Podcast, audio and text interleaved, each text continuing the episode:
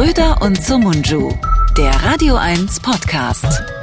Hallo liebe Freundinnen und Freunde, herzlich willkommen zu einer neuen Ausgabe von Schröder und Sumunchu. Das Jahr neigt sich dem Ende zu, wir sind in weihnachtlich besinnlicher Stimmung. Ich habe mir schon meine Nikolausmütze aufgesetzt und auf der anderen Seite der Leitung begrüße ich voller Freude den Knecht Ruprecht von Radio 1, Serda Sumunchu. Tagelang habe ich an dieser Anmoderation gearbeitet. Nichts anderes als daran gefeilt, um sie problemlos hier über die Rampe zu kriegen. Hi! Hi, hi, hi. Ist ja sehr gelungen, auf jeden Fall. Ne? Ich musste Ist schon nah am Profi. Ich sollte mal beruflich was damit Ja. machen, habe ich mir überlegt. Aber es Ja. ist noch nicht so weit. Ja, du hast Talent, auf jeden Fall. Hallo Florian, wie geht's? Was machst du? Wo steht's? Ach, danke. Nix steht, alles zu kalt. Guck mal, keine, keine 30 Sekunden on air. Schon geht's wieder in eine Richtung, die wir doch eigentlich gemeinsam erst nach 13 Minuten erreichen wollten. Ja, nee, ja. soweit äh, alles ganz gut. Ich ähm, sitze hier in meinem Heimstudio in, in Berlin. Ich bin, es ist gut geheizt und äh, heute fahre ich wieder weg weil ich ähm, wieder ein bisschen arbeiten muss und ähm, ein bisschen auf Tour sein muss mit meinem Jahresrückblick auf Tour sein darf. Ähm, ich bin ja einer von denen, die noch äh, rumfahren und die Menschen beglücken und ähm, ich bemühe mich, dass es mir gelingt. Manchmal klappt es, manchmal nicht so, wie es immer so ist. Ich habe gelesen, ne, du warst in Essen gestern, glaube ich, oder vorgestern, Genau. wenn das hier ausgestrahlt wird. Genau. Ja, hätten wir uns fast sehen können, aber ich bin ja auch nicht da. Ich bin ja auch unterwegs. Schade, schade. Ja, bei nächster Gelegenheit sehen wir uns in Essen. Da will man sich auch unbedingt treffen. Du Essen machst die einen Einkaufsstadt. Jahresrückblick, ne?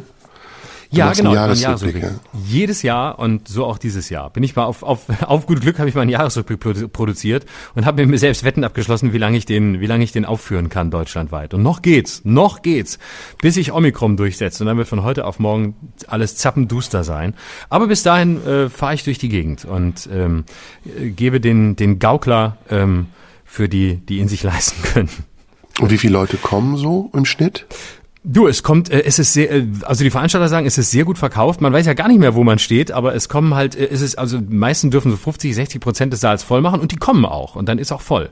Ähm, die, die halt dürfen, die kommen und die sitzen dann da und die haben auch einen eisernen Willen, sich zu freuen, sofern das halt geht hinter Masken. Aber äh, es ist schon eigenartig. Also Menschen, die in Masken vor dir sitzen, ai, ai, ai, ai, ai. naja, Besser Freu als in drauf. Autos. Ah, Das habe ich auch gesagt. Das sage ich mittlerweile auch. Besser. Ich hab, bin einmal vor Autos aufgetreten. Das war so eine Hölle, ähm, dass ich danach gesagt habe, nie wieder. Vor, vorher gehe ich lieber zurück und eröffne wieder Autohäuser, wie am Anfang meiner Karriere. Und stelle mich wieder hin und sage, hallo, willkommen, kommen Sie auch vorbei. Wollen Sie ein Auto gewinnen? Dann lösen Sie folgende Quizfrage. Und so und so. Aber naja, ähm, es, ja, es ist schon, es ist schon ganz schön und ich freue mich auch, dass die Leute überhaupt kommen und kann auch nur auffordern, wenn ihr noch nicht da gewesen seid, kommt vorbei. Es ist ein Programm, das gibt's nur zwei Monate im Jahr und äh, wenn ihr Lust habt. Und äh, die, die Veranstalter, man kann sich oft genug sagen, sie bemühen sich echt und sie machen es super und sorgen für, für sichere Bedingungen und sorgen dafür, dass man, dass man auftreten kann, dass wirklich alle was davon haben. Es ist echt super. Also das, das äh, ist schon eine der sichersten Veranstaltungen, die man besuchen kann. Wie ist deine Stimmung?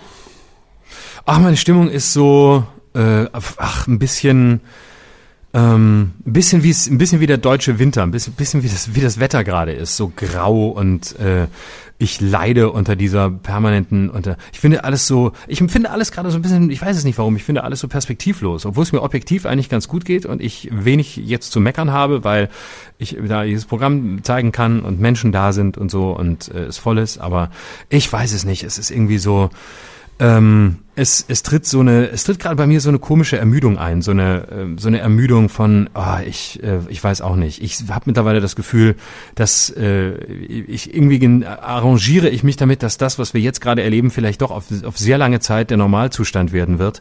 Und ähm, habe irgendwie, ich hab, bin gerade so dabei, so die, die Zuversicht und die, die Hoffnung gerade zu verlieren. Aber das ist vielleicht auch eine, eine Tages- oder eine Stimmungsform. Und normalerweise dachte ich ja immer, na ja, irgendwann wird diese Phase vorbeigehen. Und jetzt weiß ich, ich weiß gerade nicht mehr. Ich finde es, ich empfinde es alles gerade ein bisschen ausweglos. Aber ich will jetzt nicht auch gleich Depressionen verbreiten, aber ich bin in so einer grundnachdenklichen Stimmung und ähm, ja, weiß, äh, gebe mich der Tatsache hin, dass äh, der Pessimismus größer wird. Ja, es sind zwei, geht's dir? drei. Mir geht's ähnlich wie dir. äh, Und das sind so zwei, drei, vier, fünf, sechs, sieben, acht Faktoren, die gerade so aufeinandertreffen, äh, im Innen und im Außen.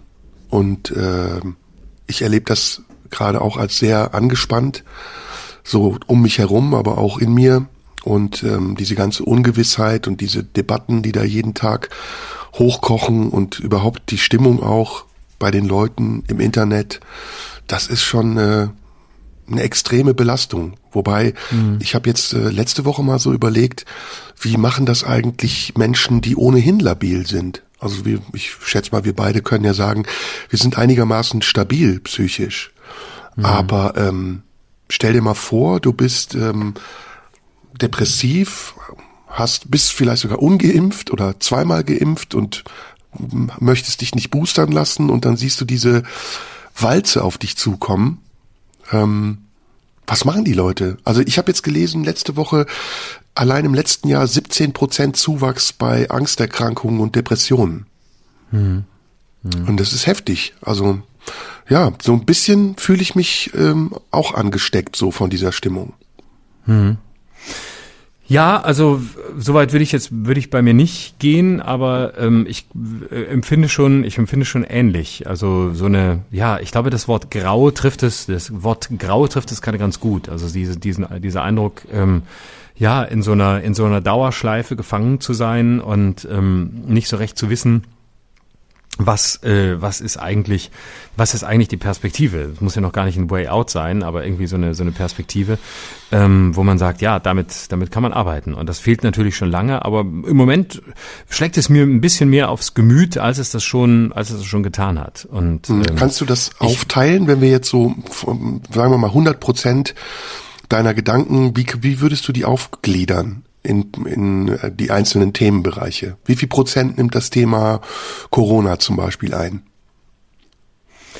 Ich würde sagen, bedingt durch die Abhängigkeit von, von, dieser, von, von dieser Pandemie, was die Ausübung meines Berufs angeht, würde ich schon sagen 50, 60 Prozent. Boah. Also es, äh, ja, würde ich schon sagen. Also ich bin natürlich, ich muss natürlich auch zugeben, ich bin auch ein bisschen selber schuld. Ich bin halt auch so ein Junkie. Ne? Ich, ich lese das dann auch alles und ähm, will, will das dann auch wissen und will das dann verstehen, soweit ich das kann und äh, lese dann und denke, ah, da, hier sehe ich dann irgendeinen Twitter-Thread, wo irgendjemand schreibt, wie jetzt Omikron sich auswirkt und wann das hier ankommt und was das dann alles heißt und denke dann, oh Gott, ähm, jetzt geht das nochmal so richtig los mit, mit allem drum und dran. Und ähm, ja, also, also das hast ist du schon, ein bisschen Panik oder ist das Panik? Nee, so, ach nee, Panik nicht. Äh, es ist eher so ein äh, es ist eher so, ein, so, eine, so eine Ermüdung. So, ich, es ist so, ich habe so einen Horror vor so einem Lockdown. Also dieses, ich, ah, die, diese, nochmal die, diese depressive Stimmung und die, dieses alles dicht und, und unten und keiner und keiner darf mir irgendwas. Ähm, das, das finde ich so als als Perspektive so entsetzlich. Also das, ich weiß nicht warum, aber das ist für mich so das maximal Schlimmste, was es gibt. Und mhm. ähm, solange das Leben irgendwie halbwegs aufrechterhalten wird, ist da komme ich komme ich mit allem gut klar.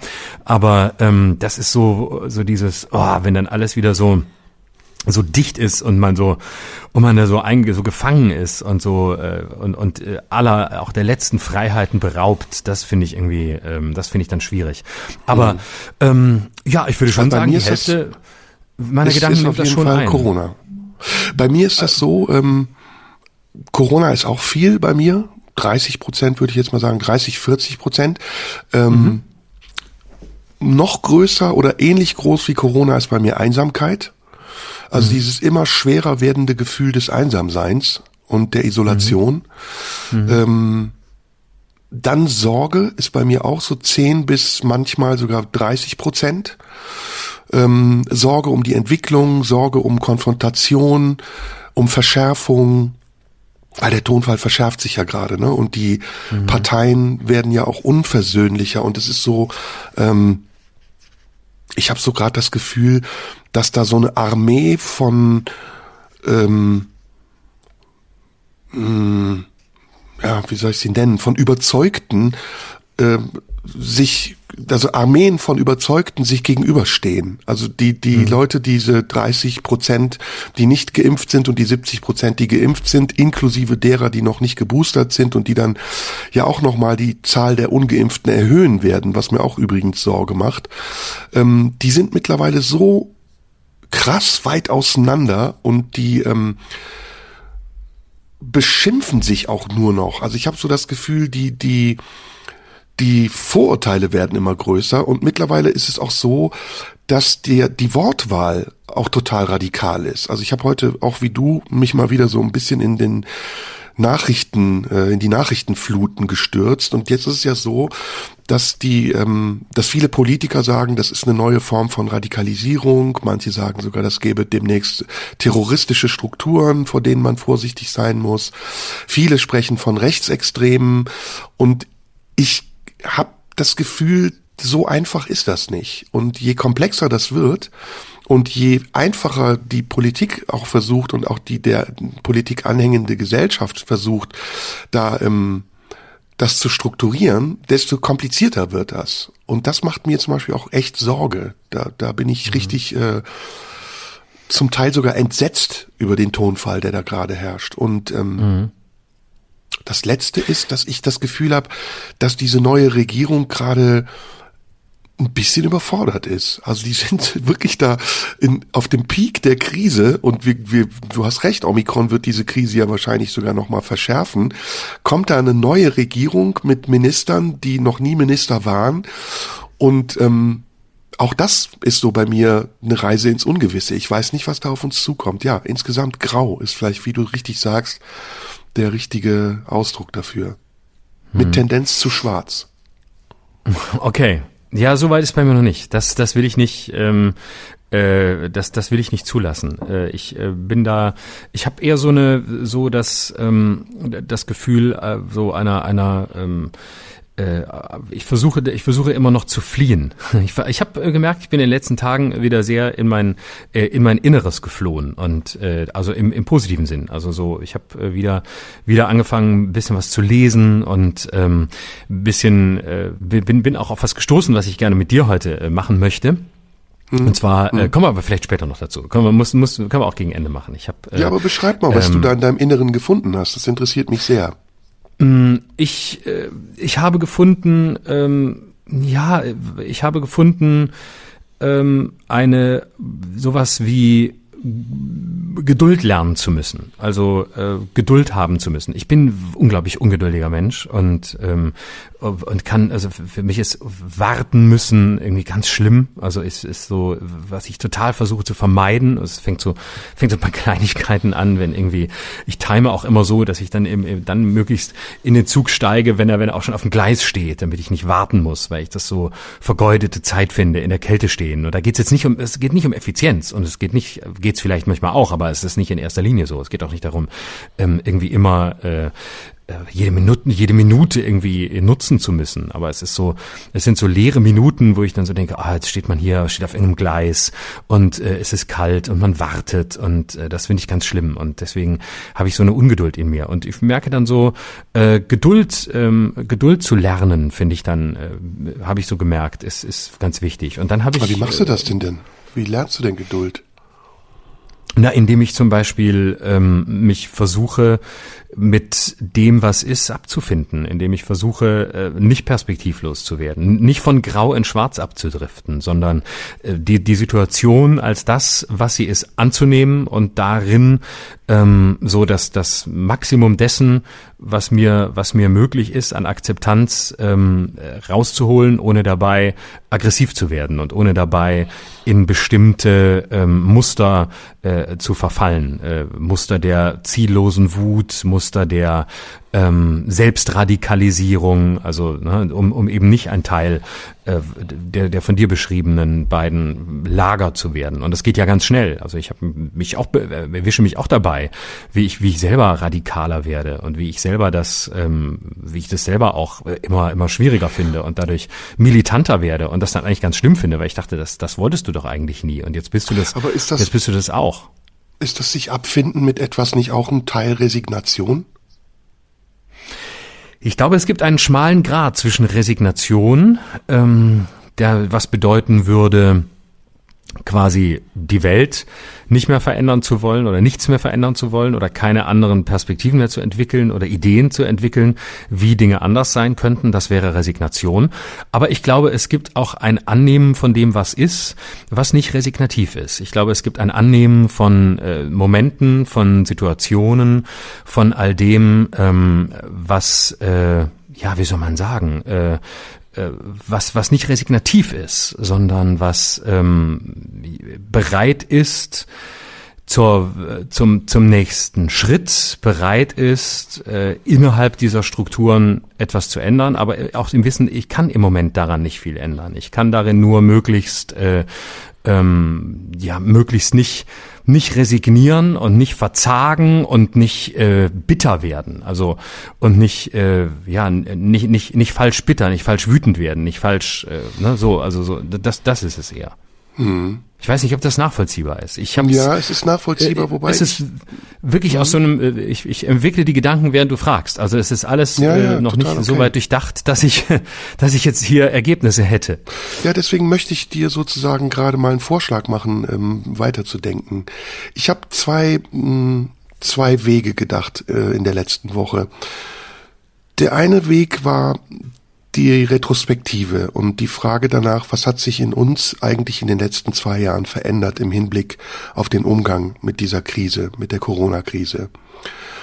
Und es hat sich sehr viel verändert. Am Anfang waren wir ja noch ahnungslos und haben gehofft, dass das Ganze schnell geht und wir haben auch dementsprechend ähm, optimistisch in die Zukunft geblickt und haben dann aber irgendwann recht bald gemerkt, dass diese Krise uns noch länger beschäftigen wird. Und wir haben im Zuge dieser Erkenntnis ja auch unsere Einstellung zur Krise verändert. Ich gebe mal ein Beispiel.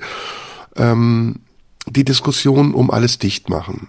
Da waren wir beide ja sehr kritisch und haben gesagt, wir äh, finden, das ist die falsche Herangehensweise in einer Situation, in der wir alle eigentlich an einem Strang ziehen müssen und äh, auch vielleicht vernünftig und aufgeschlossen bleiben müssen, kommen Leute auf einer Metaebene daher, die missverständlich ist und sorgen eher dafür, dass ähm, dass Menschen, die das nicht verstehen, gegen sie aufgebracht werden, statt in einem Dialog, ähm, der der transparent ist und der verständlich ist, vielleicht Andersdenkende überzeugen zu wollen. Das war ja, glaube ich, unsere gemeinsame Einstellung dazu. Mhm.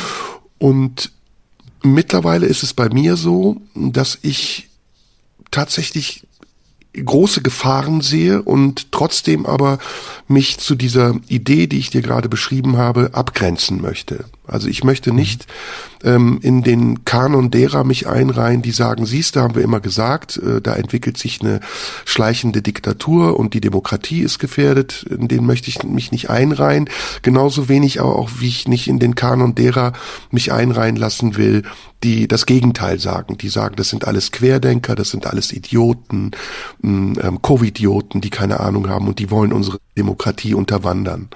Sondern ich möchte einen Punkt finden, an dem ich meiner Verantwortung als politischer Künstler, aber auch Mensch gerecht werden kann in einer Krise, in der wir klare Sicht brauchen, meinen Beitrag dazu zu leisten, diese Sicht klar sein zu lassen oder vielleicht klarer werden zu lassen. Das heißt sowohl kritisch zu bleiben gegenüber dem, was wir gerade besprechen, als aber auch vernünftig zu sein und irgendwann nicht die Kritik um der Kritik willen zu bewahren und einfach nur mir die Attitüde des ähm, ewigen Rebellen zu geben, sondern auch irgendwann mal zu erkennen, okay, manche Dinge die kann man nicht ändern. Oder manche Menschen vielleicht sogar kann man nicht ändern. Das ist das Thema Impfpflicht, was wir letzte Woche hier besprochen haben. Hm. Und das ist unglaublich schwer. Also ich habe, ähm, ich muss mich da zügeln. Also manchmal gehen die Pferde mit mir durch und ich denke wirklich, das, was da gerade passiert, ist ein Prozess, der fatale Auswirkungen haben kann auf unsere demokratische Konstitution, weil wir sehr viele Dinge gerade im Affekt ändern und auch sehr viele Themen im Affekt besprechen und sehr viele Forderungen stellen, ohne zu wissen, welche gravierenden Auswirkungen diese Forderungen haben werden. Und wir sehen ja zum Teil auch, wir sind ja sehr visionär mit unserem Podcast, dass vieles, was wir hier vor vielen, vielen Wochen angekündigt haben, jetzt leider grausame Realität wird. Die Radikalisierung zum Beispiel, von der wir gesprochen haben, der Corona-Leugner oder der Impfskeptiker, die passiert gerade und ähm, die wird immer militanter und das Thema Terrorismus wird plötzlich spruchreif. Erschreckend, wirklich erschreckend mhm. für mich. Und ähm, dennoch, wie gesagt, muss ich in solchen Momenten aufpassen, dass nicht die Pferde mit mir durchgehen und ich sage, ach, guck mal, was die sagen oder was die vorher schon gesagt haben über Impfpflicht, Impfzwang, schleichender Unterwanderung des Grundgesetzes und so, das wird alles wahr, sondern ich versuche eben, wie ich beschrieben habe, einen Mittelweg daraus zu finden und beide Seiten zu betrachten und beiden Seiten gegenüber kritisch zu bleiben. Und das hm. zerreißt das zerreißt. Das ist wirklich unglaublich schwer, ja, ja. weil du natürlich auch von Menschen angegriffen wirst, die gar nicht sich die Muße und Zeit geben zu verstehen, was du meinst, sondern nur noch die Überschrift lesen oder nur noch das lesen, was sie erkennen wollen und sagen, ach, siehst du, jetzt bist du auch auf der anderen Seite. Ach, siehst du, oder äh, du Systemling, jetzt sprichst du so, wie der mhm. öffentlich-rechtliche Sender es dir ja. vorgeschrieben hat. Ne? Und das ist, also mhm. der Meinungskorridor, von dem ich letzte Woche gesprochen habe, der wird immer enger und immer enger. Und zum Schluss ich vertraue den Protagonisten leider nicht. Also ich weiß, dass du Lauterbach eine Chance gibst und sagst, das ist gar nicht so schlecht, dass er jetzt gerade Gesundheitsminister ist. Aber ich halte ihn für einen Extremisten und ich weiß nicht, ob in dieser Phase ein Extremist in einem solch wichtigen Amt das Richtige ist. Ja, das war, weiß ich nicht, ob er ein Extremist ist. Ähm, ich glaube, er war, gab ja auch schön, schöne Zusammenstellungen von Tweets die, von ihm, die, wo er kolossal daneben lag und wo er auch wirklich falsch lag. Ähm, was ja auch wichtig ist und was gut ist, dass das, äh, dass das gezeigt wird. Ich weiß nicht, ob er ein Extremist ist. Ich bin nach wie vor der, der Meinung, dass es für mich richtig ist, ihm da eine Chance zu geben und dass es vielleicht äh, auch eine Chance bedeutet, aber wir wissen nicht, wo es, wo es mit ihm hinführt. Ich ähm, finde dann wieder, äh, sehe dann wieder auf der anderen Seite, dass dann so ein, jetzt der Krisen Krisenstab ins Leben gerufen wird und dann heißt es, äh, ja, da ist Christian Drosten drin und auch Hendrik Streeck und sofort geht's los. Was hat Hendrik Streeck da verloren? False Balance, äh, der lag immer falsch. Ähm, äh, was hat der, was hat der da verloren? Äh, der soll da mal nicht rein. Der ist ja gar kein äh, Corona-Forscher, der ist ja HIV-Forscher. Was soll denn das? Ähm, das war wieder diese scheiß FDP, die den da reingeholt hat. Und ich denke, ach Leute, was soll denn das? Und dann, dann finde ich das so erwartbar. Und ich hätte fast die Tweets, die ich dazu gelesen habe, vorformulieren können. Und ich denke, ist doch, ist doch geil, ist doch das, das genau wollen wir doch. Es ist gut, dass doch Drosten da drin sitzt, aber es ist eben auch gut, dass eine Stimme wie Hendrik Streeck drin sitzt. Und zwar, weil er eben eine andere Position hat. Und ja, er ist kein Corona-Forscher, das wissen wir. Aber äh, er ist ein anerkannter Virologe und er geht einen anderen Weg. Und ähm, ich stimme auch seltener mit ihm überein. Aber ich finde es gut, dass genau so eine Stimme da drin ist. Eine, eine liberalere Stimme, wie auch immer man es nennt. Ähm, und das ist ja ein Krisenstab der ist ja nun nicht der einzige Berater der Bundesregierung, der denen einflüstert, was sie zu tun haben. Der ist als Stimme wichtig. Und ähm, da denke ich dann, ja, es ist alles so, ach, es ist, ja, diese Begriffe, die dann schon wieder fallen, False Balance und so weiter. Ähm, und wa warum denn? Also nur weil, nur weil ein Streeck da spricht, ist es keine False Balance. Da müsste man dann schon, da müsste man schon andere Geschütze da ins, ins, in den Krisenstab holen. Wenn sie irgendwann, wenn sie irgendwann Attila Hildmann aus der Türkei zuschalten, dann sage ich auch, jetzt ist False Balance angesagt. Aber vorher ähm, sollte man ein bisschen vorsichtig sein mit der Inflationierung dieses Begriffs. Und ähm, ja, äh, ich habe ehrlich gesagt weniger Zweifel an den Protagonisten. Ich habe eher ein bisschen ähm, äh, Zweifel an diesem ganzen, äh, an, an diesem ganzen äh, äh, an der Lernfähigkeit. Also mir ist die Lernkurve zu, zu gering. Ähm, das ist, glaube ich, eher mein Problem. Also an, an der Lernfähigkeit der, der Politik. Also dass dann, dass es nach so simplen Mustern zum Teil läuft, dass das ernsthaft eben verschiedene Ministerpräsidenten sagen, die Dynamik sei nicht vorhersehbar gewesen. Und du denkst, doch, die, die bis jetzt da war vor Omikron, die war genauso vorhersehbar. Und äh, dieses, dieses äh, Schuldabladen woanders und sich selbst reinwaschen, das ist alles so, diese Vorhersehbarkeit Vorhersehbarkeit. Das zahlt ein auf das große Grau. Ich, dass, dass, dass ich die Debatten viel vor, noch vorhersehbarer finde als die Entwicklungen, die die Politik eigentlich hätte vorhersehen sollen. Und äh, dann denke, oh Leute, echt, äh, habt ihr denn nach, ist, ist nach zwei Jahren so gar nichts hängen geblieben? Ist nach zwei Jahren so gar nichts da, wo man mal vielleicht den nächsten Schritt denken könnte? Und ähm, das enttäuscht mich dann eher, dass ich so eine, äh, dass ich mich dann erwische bei so einer, bei, bei so einer ja, ich sag mal, so einer Protagonistenskepsis und dann denke, wow, okay, ähm, vertraust du denen oder vertraust du denen nicht? Oder bist du eigentlich auch schon auf der Seite derer, naja, äh, die sind ja alle gleich, die lernen ja nicht dazu. Und dann erwische ich mich und denke, da, so wolltest du nie argumentieren, so, so wolltest du nie sein. Pass auf, dass du dahin nicht abrutschst. Und ähm, ja, und dann bleibe ich in so einer, bleibe ich in so einer melancholischen Orientierungslosigkeit, ähm, weil ich mich im nächsten Moment wieder selber so scheiße finde, wie ich mich erwischen muss. Ja, das sind, ähm, sind so ein paar Sachen. Ne? Also das eine, ich habe ja eben gesagt, dass ich finde, dass Lauterbach ein Extremist ist und er ist aus meiner Sicht nicht der Einzige. Äh, viele sind gerade Extremisten. Die Medien zum Beispiel sind auch Extremisten. Wie meinst ähm, du, wie, wie, meinst du Extremisten genau? Ich erkläre dir das. Ich will das gerade mhm. versuchen, so in, in, eine Struktur zu kriegen. Mhm. Ähm, also ich spüre, dass das, was da gerade passiert, auf eine Eskalation zuläuft. Es ist ein Machtkampf, den die Politik gegen einen bestimmten Teil der Bevölkerung führt. Äh, und zwar auf eine sehr autoritäre Art und Weise, auch in der Wortwahl. Und wir sprechen bei 70 Prozent Impfquote nicht ganz, aber 70 ungefähr über etwas weniger als ein Drittel der Bevölkerung. Also wir haben ein Drittel der Bevölkerung gegen zwei Drittel der Bevölkerung. Und was passiert ist, ist, dass dadurch, dass die Menschen natürlich berechtigterweise aus Angst davor, sich diese Krankheit zu holen, sich haben impfen lassen. Ähm, und diese Angst, die sich sozusagen in der Vernunft wiederfindet, das getan zu haben, was von einem verlangt wurde, jetzt erstmal auch die Grundlage ist im Umgang mit denen, die das nicht tun. Also der Vorwurf, den man diesen 30 Prozent übrig gebliebenen macht, ist ja, dass man sagt, ihr seid unvernünftig, ihr seid unsolidarisch, ihr riskiert krank zu werden, aber ihr riskiert auch krank zu machen. Und was jetzt daraus als Erkenntnis folgt, ist, dass diese Menschen ähm, nicht nur stigmatisiert werden, sondern sie werden auch isoliert. Und in dem, was ihnen widerfährt, passiert nicht, dass sie auf den Druck reagieren, wie sie vielleicht reagieren sollten. Das macht eine kleine Gruppe, so wie ich das mitkriege. Sie lässt sich impfen und lässt sich überzeugen, sich impfen zu lassen, sondern sie igelt sich sogar noch mehr ein und fühlt sich bestätigt und sagt, siehste, wenn ich nicht das tue, was der Staat von mir will, dann setzt mich der Staat unter Druck und er erpresst mich mit dem Entzug meiner Grundrechte. Und das ist ein Machtkampf, das ist eine Kraftprobe, die auf eine Eskalation hinausläuft. Und ich finde das sehr, sehr, sehr gefährlich, wenn gerade die Politiker, die eigentlich ähm, das Gegenteil tun müssen, die eigentlich, so wie Scholz das ja im Bildinterview gesagt hat, auch die Vertreter derer sein müssen, die nicht ihrer Meinung sind, sich jetzt hinstellen und mit diesem Background der 70 Prozent der Geimpften sagen, wir sprechen für die Vernunft, wir sind die Mehrheit und die, die nicht das tun, was wir von ihnen wollen, die stören. Und die wollen wir so nicht akzeptieren. Und meine Lösung ist anders. Ich habe das schon mehrfach gesagt. Meine Lösung liegt immer noch im Dialog, in der Überzeugung, in der Entschärfung der Situation.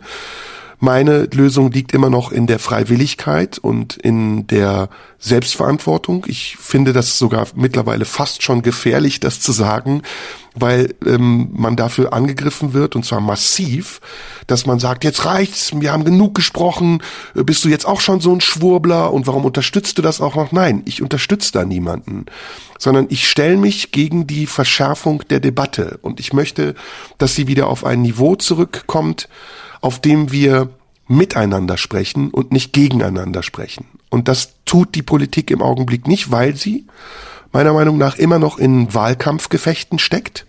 Also gestern äh, bei Anne Will, heute ist ja Montag, morgen werden wir ausgestrahlt, hatte ich das Gefühl, Röttgen bewirbt sich ähm, zugleich um den CDU-Vorsitz und hat noch nicht mitbekommen, dass die CDU gar nicht mehr an der Macht ist. Oder versucht jetzt so radikal in die Opposition zu gehen, dass er das mit einer Schattenmacht verwechselt. Ähm, und es kommt noch hinzu, was ich letzte Woche gesagt habe, was ich auch als große Gefahr sehe, dass in dieser Eskalationsstufe, die wir gerade erreicht haben, die Falschen die Fürsprecher derer werden, die sich ungerecht behandelt fühlen. Und das war für mich das Erschreckendste letzte Woche, dass ich zum ersten Mal Alice Weidel in einem Interview gesehen habe und dachte, fuck, irgendwie hat die zwischendurch auch recht. Und das hat mir wirklich Angst gemacht. Also ich stehe wirklich ganz, ganz, ganz, ganz weit weg von dem, was die AfD vertritt. Aber sie hat zum Beispiel berechtigt danach gefragt, warum wird an den neuen Impfstoffen nicht schneller geforscht? Warum kommen die nicht auf den Markt? Warum bietet man den Menschen nicht schnellstmöglich Alternativen, die skeptisch sind, die sagen, wir wollen uns nicht mit einem mRNA-Impfstoff impfen lassen? Das wären ja Möglichkeiten. Oder die Medikamente, die in anderen Ländern schon zugelassen sind, äh, die bei uns immer noch darauf warten, zugelassen zu werden. Also warum auf der einen Seite konnte man mit einer schnellen Zulassung die neuen Impfstoffe auf den Markt bringen und warum dauert das andere so lang. Also es gibt punktuell, will ich damit sagen, Momente, Bruchteile von Momenten, wo ich sage, oh, gar nicht so falsch und dann erschrecke ich mich und denke, oh Gott, was passiert da gerade auch mit mir? Und da müssen wir raus. Und das geht nur, indem wir das, was ich eben gesagt habe, machen, nicht gegeneinander sprechen, sondern miteinander. Ja, ähm, ich meine, wir müssen jetzt ein bisschen aufpassen, dass wir nicht an ähnliche Punkte kommen, an denen wir in den vergangenen Wochen schon waren. Ähm, ich, ja, prinzipiell unter, unterschreibe ich das, aber ich sehe nicht mehr, ich sehe das, ich weiß nicht, wo, was, was noch, was noch zu besprechen ist. Also ähm, äh, wie du weißt, das ist nichts Neues. Mein, mein Verständnis ähm, für Menschen, die sich nicht impfen lassen wollen, ist sehr äh, gesunken mittlerweile. Ähm, ich äh, habe meine Enttäuschung äh, deutlich werden lassen, wie schlimm ich es finde, dass Freiwilligkeit dahin führt, wo sie jetzt hingeführt hat, nämlich zu 70 Prozent Freiwilligkeit und nicht viel mehr ähm, dass äh, wir vielleicht auch davon falschen Prämissen ausgehen, indem wir an die Vernunft appellieren und daran glauben, dass äh, der Mensch am Ende ein vernunftgeleitetes Wesen ist und das deshalb tut, weil es natürlich besser ist, geimpft zu sein, als nicht geimpft zu sein. Ob es egoistische Motive sind oder nicht, ist völlig egal. Ich, also ich auch viele, die die sich impfen lassen, sind natürlich tun das sicherlich nicht aus Solidar Solidaritätsgedanken, sondern weil sie pur purer Egoismus äh, ähm, es ist, der sie leitet, weil sie sagen, ich will einfach nicht krank werden. Und das finde ich auch gar nicht schlimm. Das finde ich auch legitim. Also äh, kann man machen. Und äh, da muss man das jetzt auch gar nicht, dieses überstrapazierte Wort Solidarität so, so äh, nach vorne stellen. Aber ja, meine, mein Verständnis ist da gesunken. Und ähm, ich. Aber was ähm, machen wir, wenn das nicht funktioniert, Florian? Was machen wir, wenn die Impfpflicht kommt und sie funktioniert nicht? Naja, mal sehen, was, was wir dann machen. Es gibt, äh, dann wird es Strafen geben und dann gibt es eben Bußgelder und was weiß ich. Es, ist, es wird als Ordnungswidrigkeit gewertet. Wie hoch die Strafen dann sind oder werden können, weiß ich nicht, bin kein Jurist.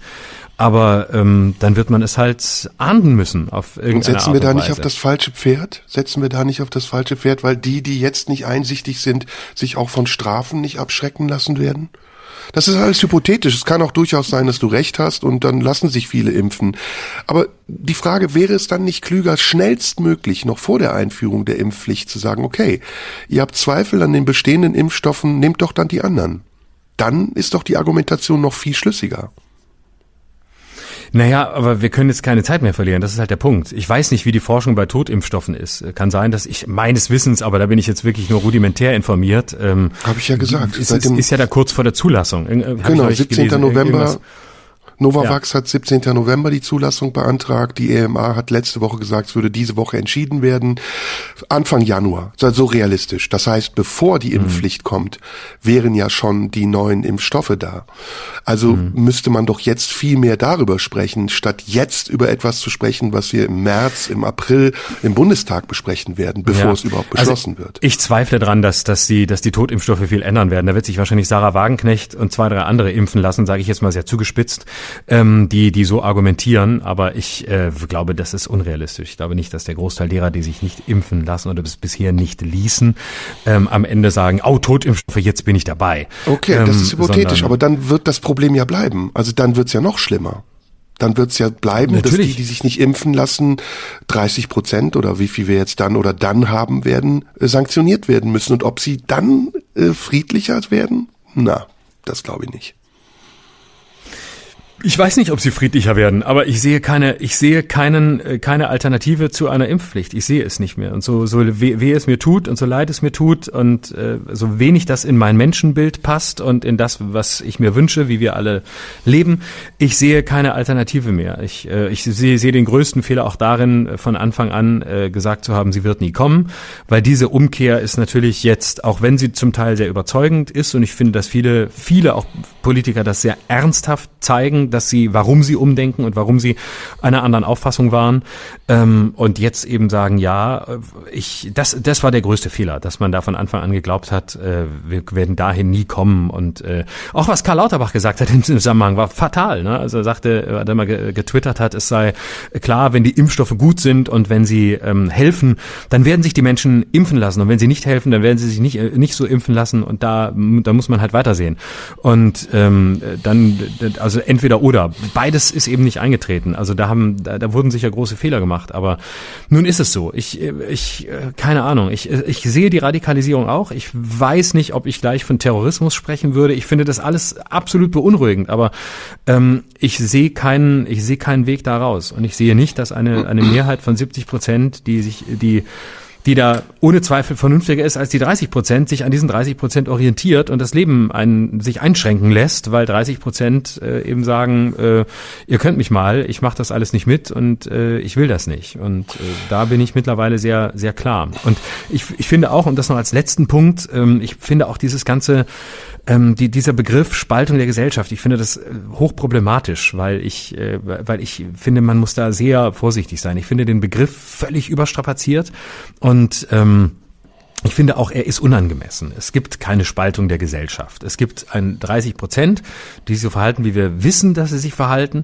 Und ähm, das hat nichts mit einer Spaltung der Gesellschaft zu tun. Es sind ja, damit macht man die 30 Prozent und auch vor allem diejenigen, die äh, radikal sind und sich weiter radikalisieren wollen, größer als sie sind. Und man gibt ihnen ein Gewicht das sie gar nicht haben, weil man damit im Grunde sie noch legitimiert und sagt, oh, wir müssen Angst haben vor der Spaltung der Gesellschaft. Und dann sagen die, haha, genau, so ist es. Angst haben müsst ihr vor uns. Genau das ist es, was wir haben wollen. Und da spreche ich jetzt nicht von allen 30 Prozent, sondern von, von den Radikaleren. Und man gibt ihnen damit Macht, die sie sonst überhaupt nicht hätten. Und man gibt ihnen damit eine Bedeutung, ähm, die gar nicht da ist. Und man, man orientiert sich im Handeln an denen, um sie bloß nicht zu verschrecken äh, und um sie einzuhegen und bloß nicht, dass die noch, dass die sich nicht radikalisieren, dass die nicht um Gottes Willen und, äh, und, und vertraut einfach drauf, dass die 70 Prozent, die sowieso schon alles getan haben, um das Nötige zu tun, ähm, dann brav sind und sagen, ja, hm, da müssen wir aber mal gucken, dass wir die armen Abgespaltenen da nicht vergessen. Und was ist denn, wenn die 70 Prozent nicht vernünftig werden, sondern wenn die sich radikalisieren würden? Die radikalisierten Geimpften, die, die, die keine Ahnung, zu, zu terroristischen Mitteln greifen, was sie zum Glück nicht tun, was wäre dann los? Also ich finde, da ist eine, eine völlig völlig, äh, eine völlig falsche Gewichtung mittlerweile in die ganze Debatte gekommen. Und äh, Politik orientierte sich lange, mittlerweile ein bisschen weniger, habe ich den Eindruck, fast ausschließlich an dieser Gruppe und hat sie größer gemacht, als sie ist, hat ihr Bedeutung gegeben und hat ihr den, äh, das Gefühl gegeben, dass sie auch noch Recht hat und dass man sie dringend, ähm, auch, äh, dass man sie, dass man ihre Macht dringend begrenzen muss. Und das finde ich, das finde ich unangemessen und das finde ich, äh, finde ich auch falsch. Und da sind wir dann tatsächlich ähm, in, der, in, der, in der Zeitstrecke und in der Kraft auch schon bei einer False Balance oder mindestens bei, bei, einer, bei einer Nähe des Ganzen.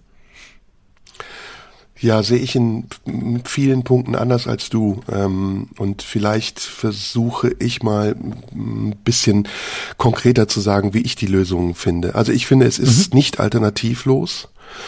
Ähm, es gibt Alternativen zur Impfpflicht, es gibt Alternativen auch zu dieser Konfrontation.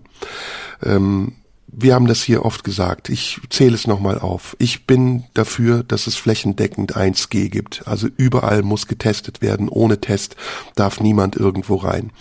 Ich bin dafür, dass ab bestimmten Schwellenwerten öffentliche Veranstaltungen und Versammlungen, Ansammlungen von Menschen untersagt werden. Und zwar nicht auch nur auf bestimmte Gruppen bezogen, sondern generell. Es darf keine Weihnachtsmärkte geben, auf denen Menschen in der trügerischen Sicherheit geimpft worden zu sein, sich einfach einfach frei bewegen und damit auch andere ähm, in Gefahr bringen. Das ähm, ist meiner Meinung nach genauso Corona leugnen wie jemand, der sagt, Corona gibt's gar nicht. Ob er nun geimpft ist und sagt, ich kann es nicht kriegen, ich kann es nicht weitergeben oder ob er ungeimpft ist. Ich bin dafür, dass man Anreize schafft, um äh, Menschen dazu zu bringen, sich impfen zu lassen, indem man sagt, ähm, ihr bekommt, äh, das mag von einer Belohnung hin bis zu einer Entlastung führen, ist egal, aber es ist besser als Bestrafung und Sanktion ähm, ich bin prinzipiell, das sage ich jetzt nochmal ganz deutlich, sehr dafür, dass sich Menschen impfen lassen und auch so oft, wie es nötig ist. Aber ich verlange von der Politik, dass sie Klartext spricht und nicht mehr den Leuten irgendwelche Ankündigungen macht, die sie nicht halten kann. Und sei es, dass sie sie dann im Nachhinein noch so klug begründet und sagt, naja, man muss sich den veränderten Verhältnissen anpassen oder jede Krankheit, die sich verändert, braucht eine veränderte Therapie, sondern was die Menschen brauchen, ist Klartext. Und zwar Transparenz im Klartext. Wenn die Impfstoffe nur drei Monate wirken, dann okay, dann sagt es den Menschen. Wenn wir uns alle vier Monate impfen lassen müssen, okay, sagt es den Menschen.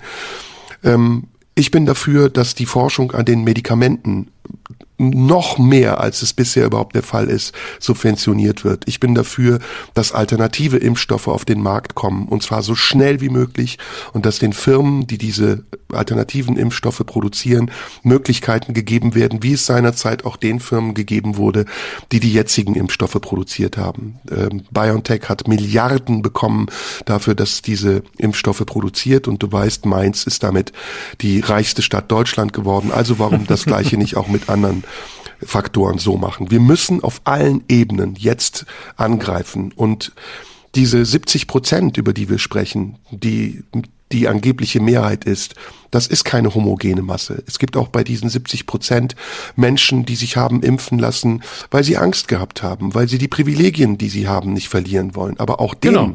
geht es ja indirekt an den Kragen, wenn jetzt der Impfstatus sich ändert und vielleicht Menschen, die nach der zweiten Impfung gesagt haben, ich bin durch, äh, sagen, nö, eine dritte möchte ich nicht. Ich fand das ganz äh, unangenehm oder ich mache mir Sorgen, dass ich jetzt permanent irgendwelche Impfstoffe brauche, um gesund zu bleiben. Auch, auch diese 70 Prozent sind nicht homogen. Und dann muss man noch was anderes sehen. Kein Land der Welt hat im Moment eine Impfquote von 100 Prozent.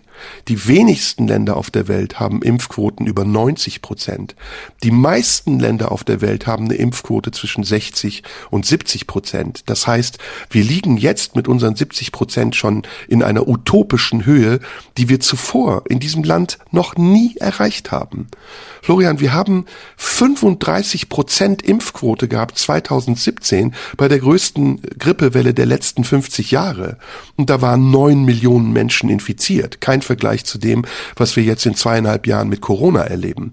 Abgesehen davon, dass ich diese beiden Krankheiten nach wie vor nicht miteinander vergleichen möchte und der Fluch der guten Tat über allem schwebt. Vielleicht wären es viel mehr Infizierte gewesen, wenn wir nicht früh genug angefangen hätten, Maßnahmen zu ergreifen, die das verhindern. Aber dann gibt es noch eine andere Frage. Warum reden wir nicht offen darüber, ob die Taktik, die wir bisher angewandt haben, die richtige war?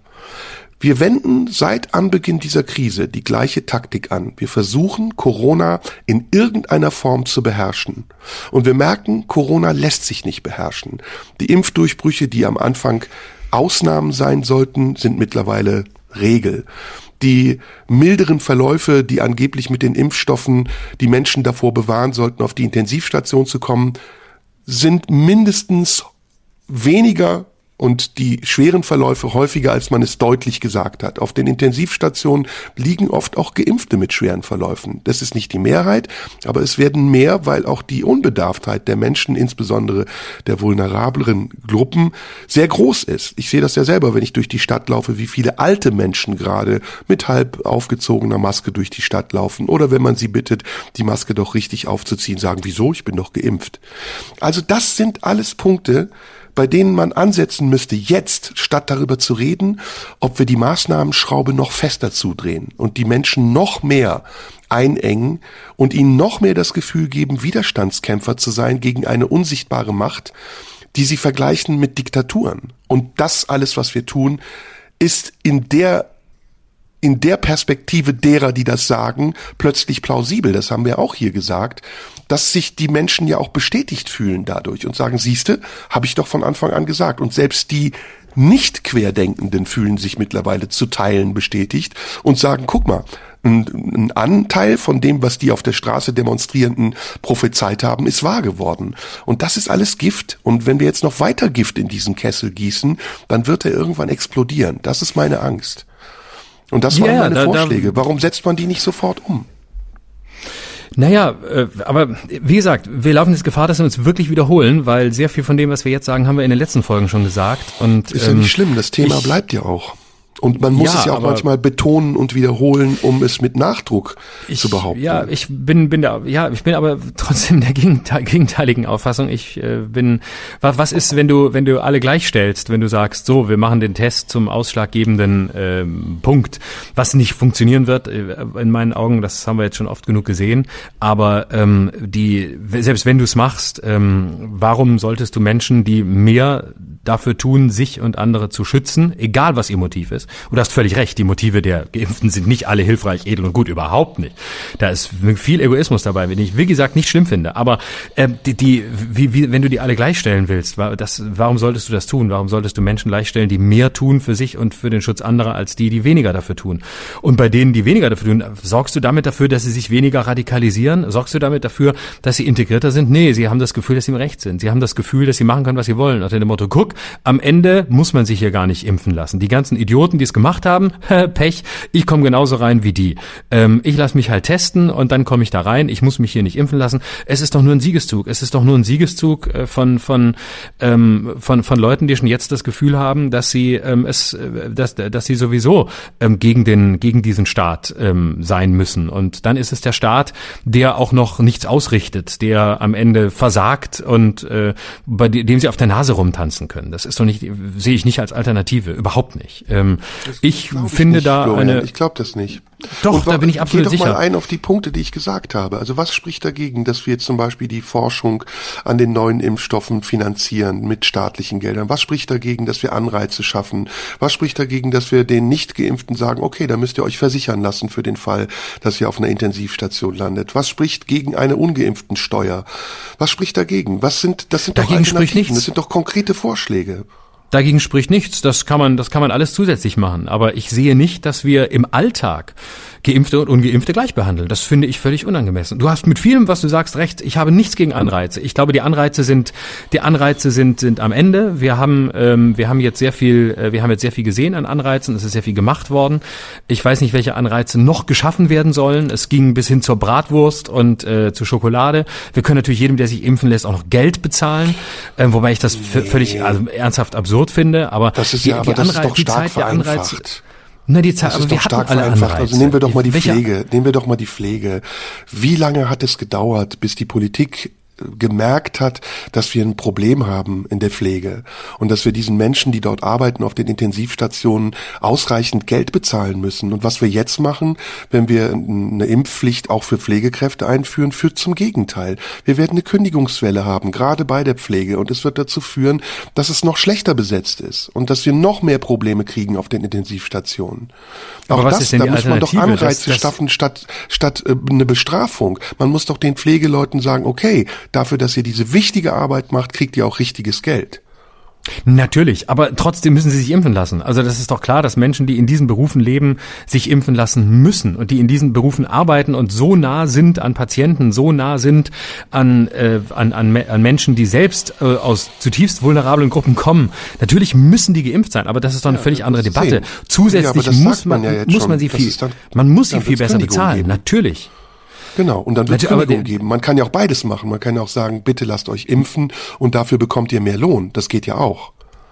Kann man sich auch überlegen. Ähm, ja, aber es hat lange gedauert, bis die Politik die, das erkannt hat. Ja, das ist der Punkt, den ich vorhin sagte. Ich habe ähm, bin dann manchmal entsetzt über die Langsamkeit und die und die die kleine und geringe Lernkurve der Politik in dieser Krise ne? und dass so wenig passiert. Und ich meine, das das Pflegethema haben wir seit den ersten Tagen, als auf den Balkonen applaudiert wurde und alle gesagt haben, jetzt gucken wir alle auf die Pflegekräfte, na die müssen aber echt besser behandelt werden, die müssen mehr Geld bekommen, die müssen jetzt, die sind echt mal dran. Und es ist so wenig passiert, obwohl man damals schon ein halbes Jahr gesagt hat, mein Gott, was ihr geleistet habt. Und dann kam der Sommer und die Inzidenzen gingen runter und man erinnerte sich überhaupt nicht mehr an die Pflegekräfte. Und dann gab's, es gab ja, glaube ich, einen, einen kleinen Bonus und auch ein bisschen, ein bisschen Erhöhung, aber natürlich überhaupt nicht der Rede wert, gemessen an dem, was die leisten und was sie eigentlich verdient hätten. Aber ähm, es ist doch, äh, ja, von mir aus kannst du sagen, lasst euch impfen und dann kriegt ihr mehr Geld, aber es sollten alle mehr Geld kriegen und wer sich da noch impfen lässt, kriegt von mir aus nochmal mehr Geld. Kann man sich überlegen, aber ähm, es ist in diesen Berufen gehört es doch zum, zum ethischen, äh, zu einem ethischen Grundsatz, dass man sich einfach impfen lässt. Und wenn man sich nicht Ja, impfen hat lässt, äh, gibt, ist, äh, halte ich das da ein, für ein noch größeres Problem als, als sonst auch. Gerade Ja, im, im unmittelbaren Patientenkontakt. Aber hat sich gut, also hat sich dann die Debatte darum, welche Maßnahmen wir als Reaktion auf welchen Zustand bringen müssen, hat die sich nicht komplett enthoben von dem, was überhaupt Grundlage sein müsste, um vernünftige Entscheidungen zu treffen? Also mal als Beispiel. Wir hatten letztes Jahr, das ist, äh, ist jetzt auch oft gesagt worden, obwohl niemand geimpft war, geringere Zahlen. Wir hatten zwar auch einen Lockdown, aber wir könnten ja dann heute die Erkenntnis daraus ziehen, entweder machen wir wieder einen Lockdown, um die Zahlen runterzukriegen, oder die Impfungen haben nicht die Wirkung erzeugt, die wir erwartet haben. Wir hatten eine Krankenhausinzidenz von 15 letztes Jahr zu Weihnachten. Mittlerweile liegt sie ungefähr zwischen 4 und 5 und pendelt so hin und her. Wir haben eine Stagnation der Zahlen. Wir sind gerade auf einem Plateau angekommen, die sogar stetig sinken. Also warum Erstens erklärt die Politik oder auch die Wissenschaft das nicht genauer und sagt, äh, so und so und so ist unsere Vermutung, das und das und das sind die Gründe, das und das ist passiert. Und warum wird dann darauf nicht in einer angemesseneren Form reagiert, als sich festzuhalten an irgendwelchen Debatten, die wir in drei oder vier Monaten führen müssen? Dann noch was zum RKI. Wir verlassen uns bei den Entscheidungen, die wir treffen, auf ein Institut, das selbst sagt, dass die Zahlen, die sie uns geben, aufgrund der mangelnden Daten, die sie erfassen, nicht verlässlich sind. Muss man das zum Beispiel nicht auch ändern? Muss man zum Beispiel nicht auch dort ansetzen, dass man sagt, jeder, der geimpft wird, muss in irgendeiner Form eingetragen werden? Wir brauchen ein Impfregister viel mehr als eine Impfpflicht. Wir haben vor ein paar Monaten noch von einer Dunkelziffer gesprochen von circa fünf Prozent. Und zwar nicht wir, sondern das RKI hat diese Dunkelziffer eingeräumt. Das RKI sitzt immer noch auf dem Podium der Bundespressekonferenz und sagt, es gibt eine Dunkelziffer von Leuten, die die Krankheit schon längst hatten, es aber nicht gemerkt haben. Warum gibt's da nicht realistischere und zuverlässigere Erhebungen drüber, bevor wir Maßnahmen beschließen, die mit dem, was an Zahlen vorliegt, erstmal überhaupt nichts zu tun haben.